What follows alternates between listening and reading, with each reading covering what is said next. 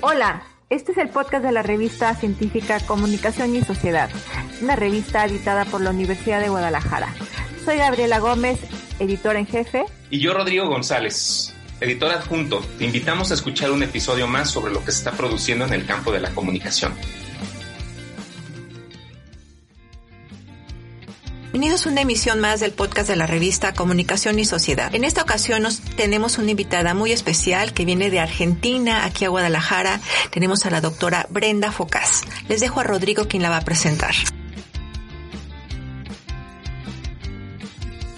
¿Qué tal? Pues muy buenos días, tardes, no sabemos a qué nos están escuchando del otro lado de los micrófonos. Pues Gaby, muchísimas gracias.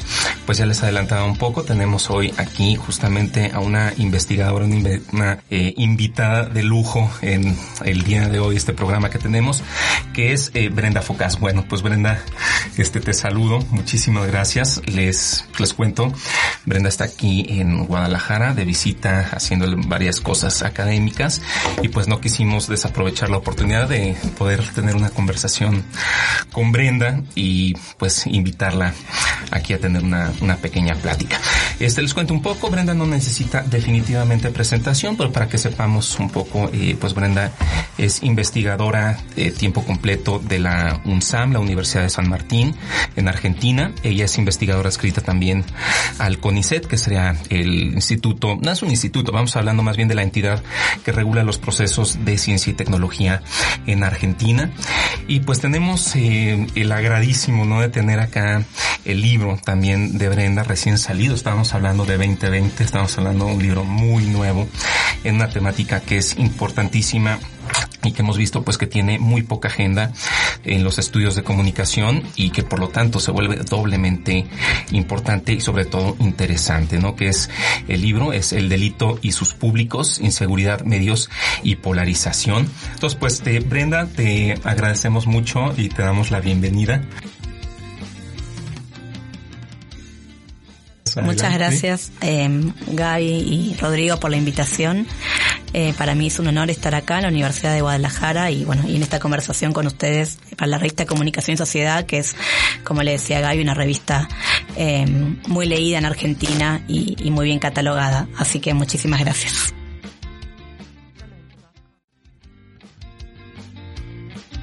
Las gracias son para ti. Muchísimas gracias, Brenda. Bueno, también hay, que decir que también Brenda ha sido ya autora eh, algunas veces acá con la revista, lo cual también nos, nos complace muchísimo. Y pues también la importancia de tenerte por acá, Brenda. Pues vamos empezando con una pregunta, una pregunta que a mí me interesaba mucho cuando estaba leyendo. Eh, te lo, te lo digo así, dice, es la, gran pregunta, yo, vamos pensando que la gran pregunta que está detrás de tu libro es cómo impactan las noticias sobre el delito en las sociedades. Eh, en este sentido y en una visión general, así como muy a, abuelo de pájaro, ¿qué nos podrías decir sobre ello? ¿Qué, qué podemos encontrar en tu, en tu libro? Bueno, eh, sí, un poco la, la pregunta de, de investigación, eh, la pregunta surgió a partir de que había muchos trabajos eh, sobre contenidos de noticias de delitos y de inseguridad. Y mi pregunta era qué impacto tenía eso en las personas, en las audiencias, eh, en los públicos y en las sociedades. Y a partir de ahí empecé a hacer un recorrido, ¿no? Para conocer la literatura que había. Me encontré con que no había muchos trabajos de, de audiencias y temor al delito en América Latina. Y fue ahí que, que empecé a, a, trabajar con el tema. Eh, el, el libro es nace a partir de mi tesis doctoral y bueno, luego fue reescrito como, como libro de, divulgación y básicamente eh, está dividido en tres partes. La primera parte se trabaja toda la construcción de la noticia eh, de inseguridad, ¿no? Cómo llegamos a hablar de noticias de inseguridad. Hablo de, una transición de una noticia policial a una noticia de inseguridad. Eh, luego en esa misma parte eh, se incluyen también entrevistas a periodistas de policiales televisivos, eh, sus rutinas de trabajo, las prácticas periodistas en relación con esta especificidad de, eh, de, bueno, de abordar un acontecimiento vinculado con el delito, el crimen y la inseguridad. Eh, luego la segunda parte es sobre audiencias, ahí sí ya me meto de lleno en la cuestión de, de cómo inciden las noticias, este tipo de noticias en, en, las audiencias. Trabajé con tres grupos etarios, jóvenes, adultos y adultos mayores. y, la gestión de la seguridad y los medios. Es otro, otro, otra dimensión que se aborda en ese capítulo, es decir, cuánto inciden los medios en nuestra gestión cotidiana de la seguridad. Y por último, la cuestión de la polarización, que surgió un poco de las entrevistas, no era un tema que yo a priori había pensado para, para mi tesis, que tiene que ver, bueno, con esto, ¿no? ¿Por qué y cómo la inseguridad se ha transformado también en un tema eh, polarizante en la sociedad argentina? Fabuloso, ¿no? Pues sabemos que tenemos un libro imperdible, ¿no? Ya tenemos algo que tenemos que leer, como decíamos, ¿no? Es una cuestión que ha estado, pues, muy ausente, no, no, no sé si decir ausente, pero que no está exactamente presente en la relación públicos, audiencias, inseguridad, polarización, son temas que deberían estar muy, muy, mucho más integrados a lo mejor, no solo en la agenda, sino en el debate. Em, Yo quisiera eh, preguntarte, Brenda, mira, en México hay una percepción de inseguridad muy fuerte. Por ejemplo, en encuestas que se han realizado, la gente se siente muy insegura. Ha cambiado sus prácticas cotidianas en la ciudad. Alrededor de un 60% de la gente se siente insegura. Y los delitos en realidad no se castigan. De cada 10 delitos que ocurren, solamente se denuncia uno. Y de ese uno solamente se castiga uno. Entonces hay una gran impunidad. La gente no tiene confianza. Y si a eso agregamos que los medios de comunicación en realidad no aportan mucho, digamos, en la construcción, en cómo construyen, por ejemplo, la información, ¿qué dirías tú, qué le dirías tú a la audiencia de cómo deberían ver las noticias de, seguridad en su ciudad? Bueno, en Argentina el, panorama es eh, muy similar a, como vos me comentás. Em, con la diferencia quizás que en Argentina además tenemos índices de victimización y de delito comparativamente bajos con el resto de América Latina, pero lo que no baja es la alta percepción de inseguridad. Siempre está alrededor del 80%, siempre aparece entre los tres PMI, ¿no? Problemas más importantes que aquejan a, a los y las argentinas. Así que eh, un poco, bueno, todo esto que, esta introducción que vos hiciste fue también un poco mi, mi, mi, pregunta. Y la verdad que yo lo que creo es que hay que trabajar con, con cuestiones de alfabetización mediática, alfabetización digital, eh, porque bueno, después les cuento un poco más sobre el libro, pero en, en las, las audiencias son críticas no, yo no estoy frente a audiencias que todo lo que consumen de los medios lo creen y lo reproducen. Hay una mirada crítica sobre, eh, sobre este tipo de noticias, las llaman sensacionalistas, las llaman amarillistas. Entonces, bueno, la pregunta es, ¿para qué las utilizan? ¿Para qué las miran? Y una dimensión que aparece en el libro, que aparece en mi investigación, eh, tiene que ver con un uso pedagógico o social de la noticia de inseguridad. Las audiencias decían que tomaban este tipo de noticias para conocer dónde estaba el delito, para saber qué zonas eran más seguras y otras más inseguras, cuáles eran las nuevas modas delictivas, cómo prevenirse.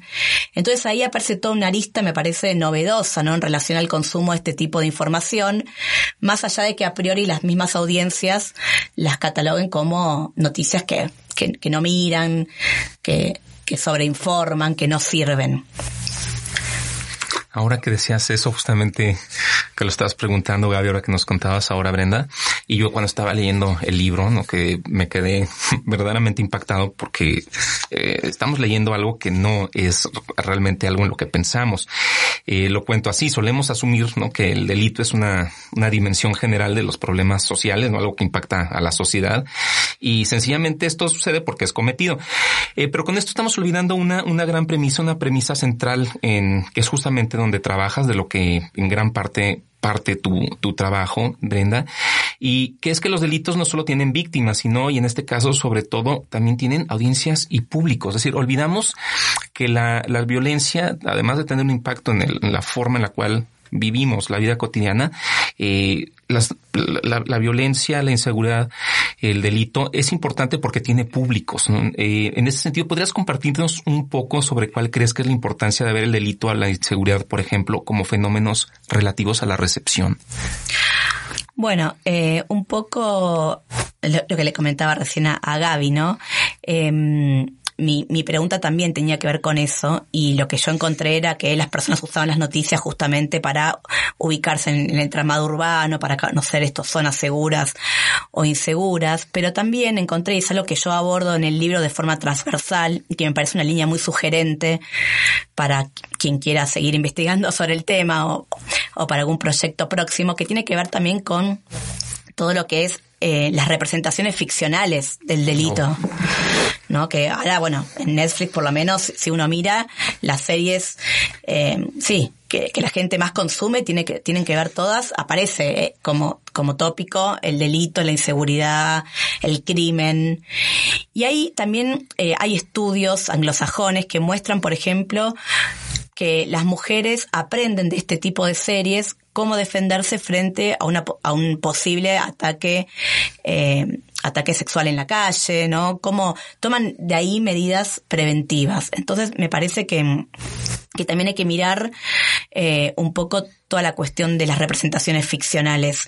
De hecho, ahora hay un, trabajo, bueno, un libro que salió hace muy poco de Pablo Bukowski, que él eh, muestra justamente esto, ¿no? Cómo las personas están tendiendo más a consumir series, películas por el cansancio mental que supone mirar noticieros e información todo el día, porque hoy somos sujetos que estamos eh, atravesados por la mediatización, por las noticias, por más que uno no quiera informarse, hay un consumo incidental, ¿no? Las noticias nos llegan igual cuando estamos viendo redes sociales. Entonces, ahí me parece que, que bueno, que, que puede ser interesante también esa, esa arista adelante, Gaby. Eh, por ejemplo, bueno, ahorita que comentabas esto de la representación, ¿no? En, la, en las ficciones, por ejemplo, en el caso de Netflix, hay una línea muy, muy, muy delgada. Y nosotros hicimos un trabajo con, con Darwin Franco sobre cómo los fans de la serie El Chapo, eh, pues veían precisamente esta serie, ¿no? Cómo en sus discursos ellos de alguna manera sentían alguna empatía o no con, con este, con este señor, ¿no? Y lo que encontramos es que lo ven como un héroe y lo construyen esta, en esta ficción como si fuera una víctima de Estado en lugar de pues todo lo asesinado a tantas personas, ¿no? Entonces es muy peligroso porque también al final de cuentas es la memoria que queda en los jóvenes porque ellos no tienen realmente información. Eh, eh, eh, para ellos lo que conocen de lo que, lo que ha pasado con, con el Chapo Guzmán es lo que se representa en estas series de ficción y para ellos es como parte de la realidad y lo ven como ídolo, como un modelo a seguir. Entonces también en esa parte parte hay un riesgo muy grande, ¿no? No sé cómo consideras tú por parte de las audiencias que cómo están tomando en cuenta ellos estas representaciones mediáticas, sobre todo en estos temas de crimen organizado. Sí, como te decía, no es una línea que yo haya eh, indagado demasiado. Yo este, el libro trabaja sobre recepción de noticias de, de delito e inseguridad en la televisión. Pero sí lo que puedo decir, de acuerdo a otros trabajos y también a, otros grupos focales que, hemos hecho luego de eh, más, más recientemente, es que yo creo que, por lo menos en Argentina, uno cuando se eh, para frente a una noticia, pone barreras, ¿no? Hay una decodificación donde dice, bueno, a ver qué me está diciendo, voy a chequear otras fuentes, ¿no? Hay una, eh, hay audiencias críticas, ¿no? Luego de, la, de un gran debate por una nueva ley de medios de comunicación audiovisual en Argentina, las personas están muy atentas. ¿Quién me lo dice? ¿Quiénes son los dueños de las empresas? Creo que esas barreras justamente se caen, ¿no? Cuando uno consume em, representaciones ficcionales. Y ahí está lo que vos decías del peligro, ¿no? De que uno se queda con esa representación y bueno, y a partir de ahí también construye sus propias percepciones, ¿no? Sobre el delito y, el crimen y la inseguridad. Muchísimas gracias. estaba pensando mucho, lo decías ahorita de una manera muy, muy elocuente. Eh, por ejemplo, decías, ¿no? Este, las mujeres pueden, o sea, cierto tipo de mujeres pueden estar viendo eh, ciertas representaciones sobre la, sobre la violencia como una forma de aprender sobre algo. Hay, hay un proceso que a mí me interesaba mucho, eh, que es el cómo cuando se nos cuentan las, las noticias, ¿no? Vamos hablando de los, las cuestiones informativas que son narradas como parte de los hechos, eh, no solo como ficción, sino incluso también vamos pensando como un formato periodístico tal. ¿Cómo aprendemos de ellos? O sea, tenemos un papel muy que no le, no le solemos poner atención, pero es el papel educativo de la, de la información, el cómo nos, nos, nos orienta. Y en eso creo que va mucho la cuestión de la recepción, esa, esa relación que no solemos obviar, que va entre recepción y educación, porque uno podría pensar, bueno, pues claro, eh, la nota es nota y se lee como nota, pero es mucho más amplio. Tú lo decías, ¿no? Justamente eh, a lo largo de, del libro. Eh, no solo son hechos, eh, si no son acontecimientos en el sentido, se convierte, ¿no? Una, el informativo, la noticia, la nota sobre, sobre el delito, se convierte en mosaicos correlato de, de lo que está pasando. ¿Qué papel crees tú en esto que juegan las rutinas de producción informativa actuales en los procesos de recepción en el aquí y la hora de la inseguridad y el delito, Brenda?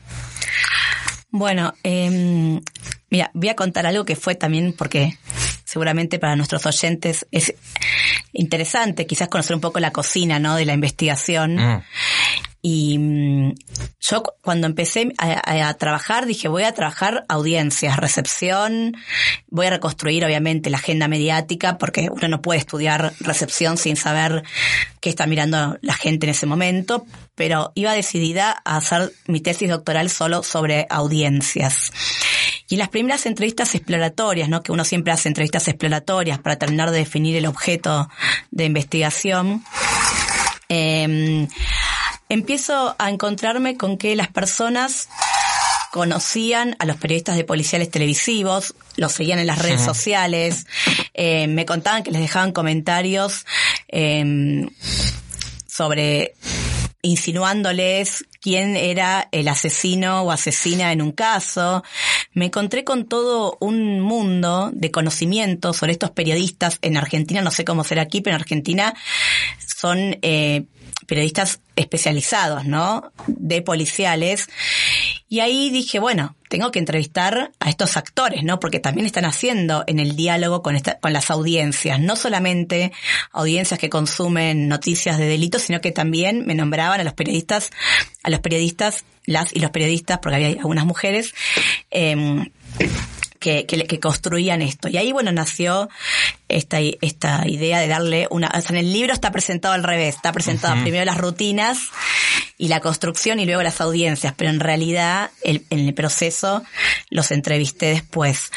Y bueno, ¿y, y qué ha pasado en Argentina? Los periodistas, eh, a partir de la, de la, de la constitución de la inseguridad como un problema público, se han convertido en actores centrales en los noticieros, ¿no? Los noticieros abren con ellos, son las noticias que más rating tienen. Entonces también ellos han construido una autopercepción de que tienen, que son funcionales, ya que las instituciones son vulnerables, no cumplen, la policía tiene un descrédito total. Entonces han tomado ellos un papel de guardianes de la seguridad.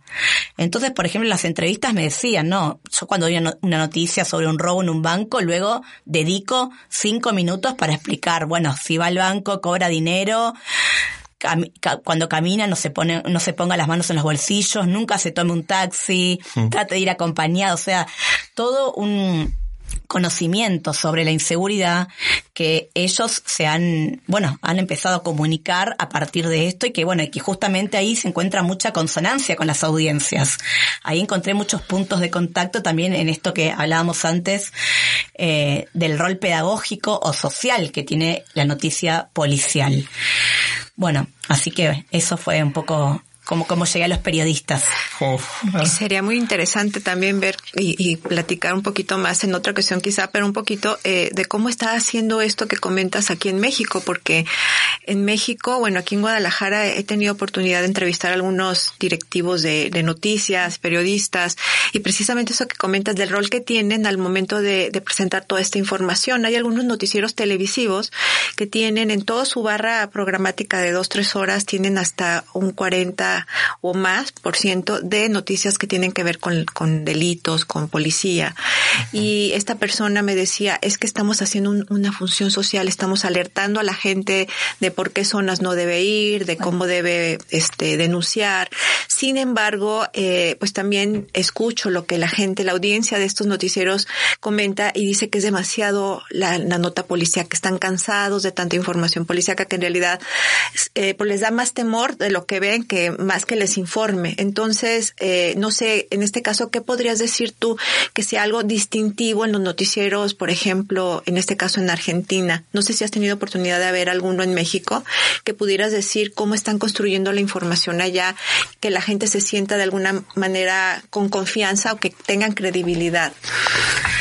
Bueno, no, un poco es lo que lo mismo que vos contabas. Eh, allá en Argentina tenemos un organismo que se llama la Defensoría del Público, que tiene un observatorio de medios y, y lo que muestra es que las noticias eh, de delito, de inseguridad, son las que más tiempo de pantalla tienen y las que más duran las notas. Eh, así que en eso creo que, que, es similar. Estuve, miré un poco, pero bueno, sí sería interesante hacer un trabajo en, en clave comparativa. Yo lo que, lo que encontré también, porque una dimensión de análisis tuvo que ver con las emociones, ¿no? No solamente el temor, sino que aparecían otras emociones en las audiencias que provocaban las noticias de inseguridad, ¿no? Como bronca, mucha tristeza, por ejemplo, en el sector etario de los adultos mayores, mucha tristeza. Ah, cuando veo esto apago la televisión, me pone mal, me quedo mal, prefiero cambiar y poner dibujitos animados, me decían abuelas, abuelos. Eh, como decía, bronca, impotencia y hasta risa en los grupos más jóvenes, ¿no? De cómo estaba sobre representado estéticamente esa noticia. Así que ahí también me parece que hay toda una línea muy sugerente, ¿no? De audiencias, emociones, que no ha sido suficientemente explotada en, en los estudios de América Latina.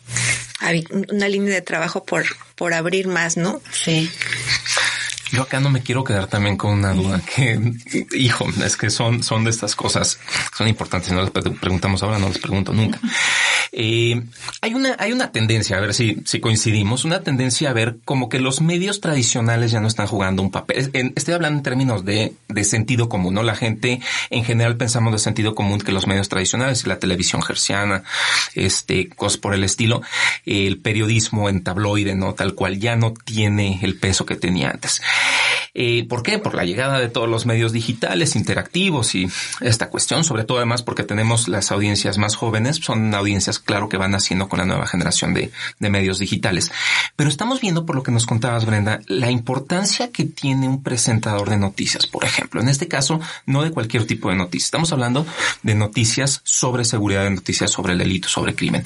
Eh, creo que tenemos, siguen teniendo un papel, yo diría, no sé, te quiero preguntar, esto es una hipótesis mía, no solo tienen un papel importante, sino que tienen un papel muchísimo más relevante probablemente que antes. Estamos en una agenda completamente diferente en términos de seguridad en todo el territorio latinoamericano. Sabemos que las condiciones son distintas, pero estamos viviendo situaciones donde la inseguridad es una cuestión constante para los públicos. Y los medios tradicionales siguen siendo medios de gran entrada, medios de gran, que tienen gran penetración y por lo tanto en términos de recepción, me imagino yo entonces, este tipo de presentadores, este tipo, no sé por cómo llamarlos de otra manera, tienen de alguna manera un papel estructural en la forma en la que nos estamos configurando la idea de seguridad y de inseguridad en nuestras regiones. ¿Qué, qué, qué opinas? ¿Qué nos podrías decir de esto, Brenda? Bueno, ahí otra línea de investigación. Estamos tirando muchas líneas para, para futuras tesis. Eh, sí, mira, eh, estaba recordando también mientras vos eh, hacías este, este, esta introducción y este comentario. Eh, bueno, dos cuestiones. Una, que sí, yo creo que los medios tradicionales tienen mucha relevancia y se vio en la pandemia, ¿no? Y se vio en la, en la pandemia lo que más, la gente más informaba era por la televisión. Claro. Por lo menos en Argentina los estudios mostraban eso. Eh, hay un contrato de lectura de mayor confiabilidad, diría, ¿no? Como una primera aproximación con los medios tradicionales. La televisión o el, el diario impreso que, que lee, que, que, se lee, que llega a la casa, a cada familia. Eh, ahora bien, sí, las redes vienen a irrumpir ese espacio. Hay eh, mayor mayor, mayores fuentes de información. Mi pregunta era con los jóvenes. Ahí uh -huh. también esto me acordaba, que yo primero dije, no voy a entrevistar jóvenes, porque ¿para qué? Si no miran televisión. Claro, claro. Eh, y mi director, que bueno, de paso, eh, lo voy a mis directores de tesis fueron Gabriel Kessler y María, uh -huh. María Graciela Rodríguez. Y mi director en ese momento me dice, no, bueno, justamente, entrevistalos, porque si no miran, es un dato también, ¿no? Uh -huh. Y bueno, y estuvo muy bueno incluir a los jóvenes eh, en las entrevistas, porque es cierto que no se sientan a mirar televisión, pero la televisión está siempre de fondo en las familias argentinas, o en gran parte de las familias, ¿no? Entonces TN, que es un canal de noticias 24 horas, por ejemplo, entonces ellos decían, no, yo no miro, pero llego a mi casa, eh, mi mamá me, sirve el almuerzo y está la, la, tele de fondo y viene mi mamá, como si no fuera poco, que está la tele de fondo y me dice, ¿viste lo que pasó? Que asaltaron o que asesinaron a una chica ahí, tené cuidado. O sea, la información llega porque está de fondo y también llega a partir de la mediación de padres, just de madres, de abuelos, abuelas, que consumen esa información y que les dicen, en el caso del delito, ¿no? Oye, tened cuidado que acá pasó esto, sí, eh, bueno, cuando salís del colegio. Entonces ahí me parecía muy interesante esa, esa, ese círculo intergeneracional que se abría a partir del consumo de información eh, delictiva, ¿no? Y los jóvenes sí, mucho consumo incidental, ¿no? Bueno, no, no, no me siento a mirar televisión, pero si las redes, las mujeres, por ejemplo, dicen, bueno, cuando veo un femicidio, me aparece una noticia mientras miro el Instagram, bueno, me llama la atención si es un femicidio de una mujer joven, y ahí ese consumo incidental se transformaba en un consumo activo, ¿no? Es decir, se empieza a buscar más información. En los jóvenes en general aparece esta práctica, ¿no? De lo incidental, porque no, no tienen la práctica de dedicar un, un, tiempo a informarse, como creo que sí tenemos otras generaciones, eh, pero sí eh, esto, ¿no? Que la información la conocen. Y eso me parece que es un dato eh, relevante para, para no decir, bueno, ya los jóvenes nos informan y listo. Y ahorita que comentabas de los jóvenes, bueno, es un grupo etario importantísimo. Nosotros que estamos en contacto directo con ellos a través de la docencia, eh, pues no solamente, bueno, no consumen televisión, pero sí están activos en las redes, muy activos. Sin embargo, ellos eh, viven el miedo lo viven está, eh, cotidianamente, ¿no? Eh, las, las alumnas me dicen constantemente, es que tengo miedo salir en mi casa, tengo miedo salir a tomar el autobús. Eh, en México, no sé si tienes conocimiento, pues aquí en Jalisco tenemos el, el índice más alto de las desapariciones en México, el número uno, que no es nada de presumir. Estamos en el país, pues, de más agresiones y asesinatos a periodistas. Simplemente en lo que va del año han asesinado ocho periodistas. Eh, y, y, bueno, los delitos han ido cada vez más en aumento. Eh, y no bajan. Entonces, los jóvenes no solamente es lo que los medios representan, sino lo que ellos están viviendo cotidianamente en su día a día. ¿Cómo es esta situación en Argentina? Porque, eh, pues hablas de los delitos, pero no sabemos bien exactamente si es una situación parecida a la que estamos viviendo en México. Si sabemos que, bueno, también hay inseguridad, pero, pero esto, los jóvenes, ¿cómo lo están viviendo en su día a día? Bueno, en Argentina eh, hubo un, alza muy grande de las tasas de delito. Eh, te diría desde el 2001 en adelante se duplicaron las tasas de delito. Pero eh, ese índice luego tiende a estabilizarse. Nunca vuelve a los niveles anteriores, pero eh, tiende a estabilizarse. Eso, eh, en primer lugar, sí ha subido mucho en el índice de, victimización y también de, eh, de violencia, ¿no? De violencia en ocasiones de robo. Ahora, yo lo que, lo que pude ver, porque es justamente un, capítulo del libro trabajo con gestión de la seguridad en distintos grupos etarios, y ahí em, lo, que lo que yo encontré es que los jóvenes, los y las jóvenes ya nacieron con la cuestión de la inseguridad como algo más, ¿no? Como un tema más con el que hay que, que lidiar y bueno, y salgo a caminar, la mochila, si voy en el subte, bueno, o en el metro, eh, la mochila adelante, eh, mucho autocuidado, ¿no? Y no hay una demanda clara hacia el Estado como garante de solución, ¿no? Como si aparecen los adultos y adultos mayores que dicen el Estado debe protegernos, el Estado nos deja desamparados frente a esta seguridad. Los jóvenes no, eh, y es más, en todo caso aparece la autoculpabilización. Bueno, no, sí, me robaron, pero yo iba con el celular caminando en la calle, iba, iba desprevenido, yo vi venir, pero bueno, iba, iba charlando y me colgué. ¿No? Mucho de lo que se llama la, la cuestión de la seguridad situacional, ¿no? Que es todo un, discurso que viene de la, de la, mano de los neoliberalismos, que tiene que ver con, bueno, me tengo que cuidar yo mismo. Y eso sí aparecía muy claro en los jóvenes en, en diferencia con los demás grupos etarios. Esas dos cuestiones. No hay una demanda hacia el Estado ni hacia el gobierno para que solucione el tema y sí mucho autoconocimiento de prácticas preventivas del delito. Como algo más, no diría naturalizado, porque creo que en Argentina por lo menos no está naturalizado. Lo naturalizado es lo que no cuestionamos, ¿no? Y no, no diría que es parte del sentido común, pero sí que es un tema más con el que hay que lidiar cotidianamente. Definitivo. Yo, bueno, esto nos está dando pauta para cantidad de cosas. Si aquí nos vamos, nos quedamos tres días, Brenda, y te exprimimos aquí todo. Eh, yo tengo, quiero regresar un poco a la cuestión que, que teníamos ahora de sobre la recepción y la pregunta, eh, la respuesta más bien que nos estabas compartiendo ahora entre las nuevas generaciones y las generaciones anteriores, pero en términos de receptores, eh, generaciones de receptores anteriores y generaciones de receptores actuales. Eh, y lo decías, hay una especie probablemente como de, de bucle, hay una especie de, de ciclo donde decíamos, la televisión, por ejemplo, siempre está de fondo, siempre es una especie como de, vamos a llamarle como un, un, background de referencia que se va en todo caso, pues es lo que no sé, lo que te quiero preguntar, eh, se va adicionando con formas de consumo diferentes entre jóvenes. No estoy pensando que los consumos se mantienen en las generaciones anteriores y muy, muy en lo clásico, en los consumos clásicos, los consumos tradicionales. Se mantienen, se deben, es mi hipótesis, no se deben de mantener bastante como lo eran antes. Pero en las nuevas, entonces, ¿crees que hay una especie de proceso de adición donde lo, lo que vamos viendo como de fondo se va actualizando con lo ¿Cuál es el papel de esto? O sea, un poco más tú que tienes esto. Bueno, eh, no, es una buena pregunta. La verdad que no, no yo no he, no he trabajado específicamente eh, en, ese tema pero sí hay muchos trabajos que muestran un poco esto que vos decís, ¿no? Que no son excluyentes.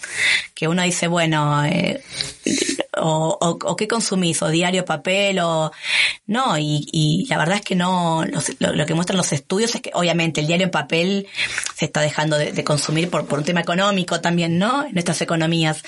Pero luego sí, estamos en esta sinergia como sujetos más mediatizados, donde consumimos constantemente información eh, y bueno, y creo que es algo para investigar, ¿no? Los efectos eh, que va a tener esto, ¿no? O, o, mismo cómo, cómo se van construyendo percepciones, en especial sobre los problemas públicos, considerando in, distintas informaciones. La pandemia fue un laboratorio de fue esto, laboratorio. ¿no? Y ahí, eh, por lo menos en el caso argentino, si, si me permitís que te cuento esto de, claro, de, claro, de, de la pandemia, que fue interesante porque empezamos, bueno, hay, hacíamos observatorio de medios, el 98% de las noticias en marzo 2020 eran sobre coronavirus, hmm. coronavirus en España, coronavirus en Italia, bueno, toda la cuestión de eh, todo mal, eh, todo muy, muy, atemorizante, ¿no? La OMS, bueno, nadie sabía mucho nada, pero había un alto consumo y una gran eh, cantidad de noticias, la, casi la totalidad. Y si uno mira los índices, ese, ese, esa gran producción de noticias empieza a bajar en junio, julio de 2020, uh -huh. cuando, paradójicamente, tenemos el pico de casos en Argentina. Uh -huh. Entonces ahí baja el consumo de información, y yo ahí esto lo he hablado con editores de audiencias, mm. que es un trabajo que he empezado a hacer ahora, y ellos, claro, cuando ven que las métricas bajan, que deja de interesar el tema, empiezan a mostrar coberturas de otros temas, empezaron a hablar de economía, de política. Y ahí, bueno, se manejan distintas hipótesis. Una tiene que ver con la experiencia, ¿no? Con la experiencia también como otra variable que entra a jugar en relación al consumo de información. Cuando uno solo tiene los medios como informadores, bueno, pero luego ya en junio, julio, todos conocíamos a alguien que se haya contagiado. Claro. Entonces ahí me parece que la experiencia empieza a jugar, en, en, la mediatización también es un tipo de experiencia, ¿no? Uh -huh, uh -huh. Entonces uno arma una jerarquía de experiencias y ahí eh, justamente es una de las y otra de las hipótesis es bueno ya la saturación que ya no queríamos saber más nada de la pandemia eh, y del alcohol en gel y, y demás Oye, ahorita que hablas, bueno, también, bueno, de esta saturación, ¿no? Y a veces los medios abusan, ¿no? En el caso no, no de la pandemia, pero sí de temas de crimen organizado y de violencia, todo este tipo de temas. En México, cuando inició la guerra contra el crimen organizado a finales de 2006, bueno, los medios empezaron a cubrir en todas sus portadas, todos, absolutamente todo, era la protagonista, ¿no? La nota roja. Y, hubo mucha queja también de muchos grupos, ¿no? De a favor de lo mejor, de, de, grupos de familias, también de la cantidad de violencia que aparecía en los medios de comunicación. Y hubo de alguna manera una cierta presión también de parte del entonces presidente a los medios y algunos 750 medios, alrededor de 750 medios firmaron un acuerdo para la cobertura de la violencia porque transmitían los medios literal, este, los cuerpos, ¿no? Y el lenguaje era muy explícito, la jerga que utilizaban era muy del narco, ¿no? narco y prefijo, ¿no?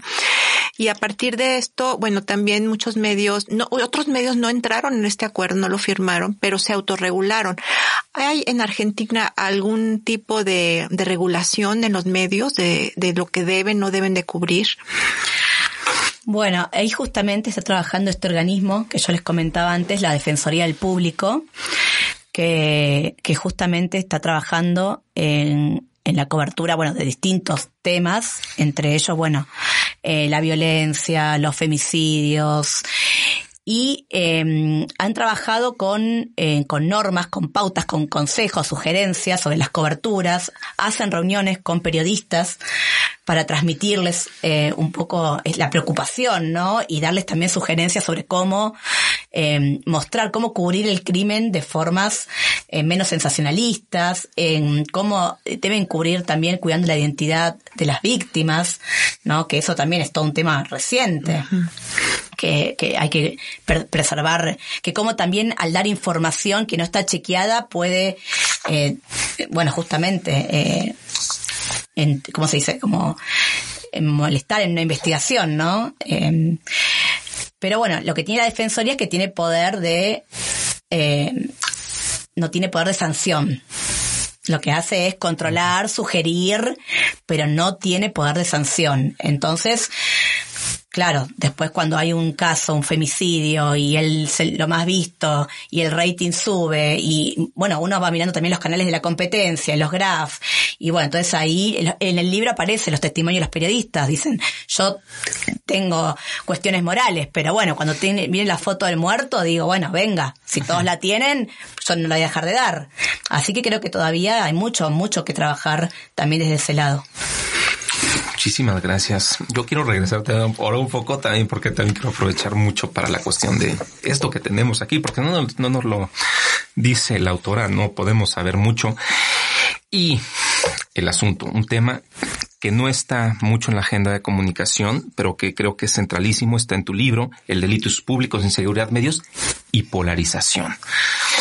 La idea de polarización, Brenda, ¿Cómo se vincula la idea, la, la idea de, vinculación, la, idea de, la idea de, polarización con las noticias sobre inseguridad? Creo que es algo que no hablamos mucho y el concepto es importantísimo en los estudios en comunicación. Sí, la verdad que, que resultó también eh, llamativo cuando yo estaba haciendo la investigación, porque bueno, eh, trabajé con grupos focales, pero primero la verdad que empecé con entrevistas y les pasaba yo videos a los entrevistados, entrevistadas. Y bueno, la primera cuestión es que yo les decía, bueno, te voy a mostrar una noticia eh, sobre un delito. Y, por ejemplo, tenía el logo de TN, ¿no? Entonces, si era una persona que era opositora, eh, no, no, eso ni me lo muestres, no lo, no lo voy a mirar, o sea, no importaba el contenido, importaba quién lo estaba diciendo. Y si no había una mirada ideológica convergente con ese medio, directamente no, ni siquiera miraban la noticia. Lo mismo al revés, ¿no? Yo hice mi, mi, trabajo durante el gobierno de, Cristina Fernández de Kirchner, cuando justamente se entabló todo una, una, una guerra, entre comillas, contra Clarín y contra los medios, ciertos medios hegemónicos. Así que eso es lo primero que encontré. Y luego, en eso que se puede pensar con cualquier noticia, ¿no? Más allá de seguridad. Y luego, bueno, ya en, en el último capítulo del libro, lo que trabajo es la cuestión de eh, la, la, inseguridad ya como tema, ¿no? Como las causas, las consecuencias, como la, bueno, la noticia policial es una noticia política y ahora siempre dijimos eso y ahora podemos decir que la noticia de inseguridad es una noticia polarizante, ¿no? Porque mm, justamente, bueno, el ejemplo también que siempre doy es con la pandemia, ¿no? Eh, había mucho consenso con las medidas eh, acerca del confinamiento que había dictado el presidente eh, Alberto Fernández en ese momento, incluso eh, convergencia en, todos los medios. Recordaba el comentario de Gaby, todas las tapas de los diarios de una edición fue al virus, lo luchamos entre todos, lo matamos entre todos. Todos los medios tuvieron la, la misma tapa. Bueno, igual ese acuerdo duró poco, ¿no? Pero el primer tema que rompe ese consenso es un tema vinculado con la inseguridad, ¿no?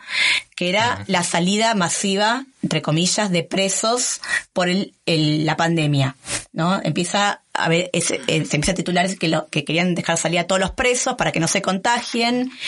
Y es el primer tema, eh, además, bueno, de todo lo que era la cuestión de la seguridad, de, cómo se controlaban las calles, pero el tema de los presos es el primer tema que quiebra ese consenso tan grande que había en relación con, con Alberto Fer, con, bueno, con todas las políticas públicas en torno al coronavirus.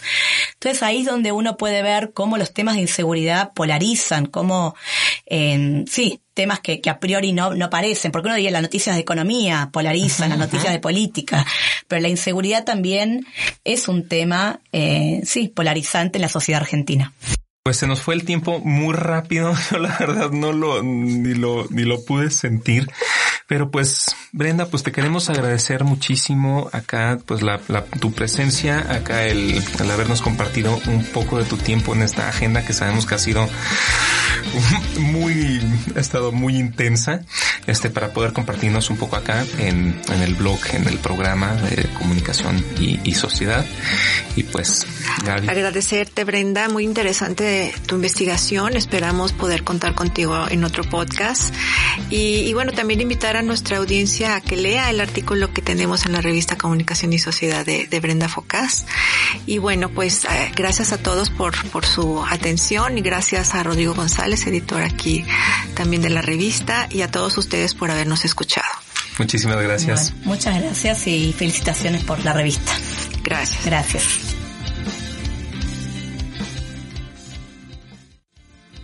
Gracias por llegar hasta aquí.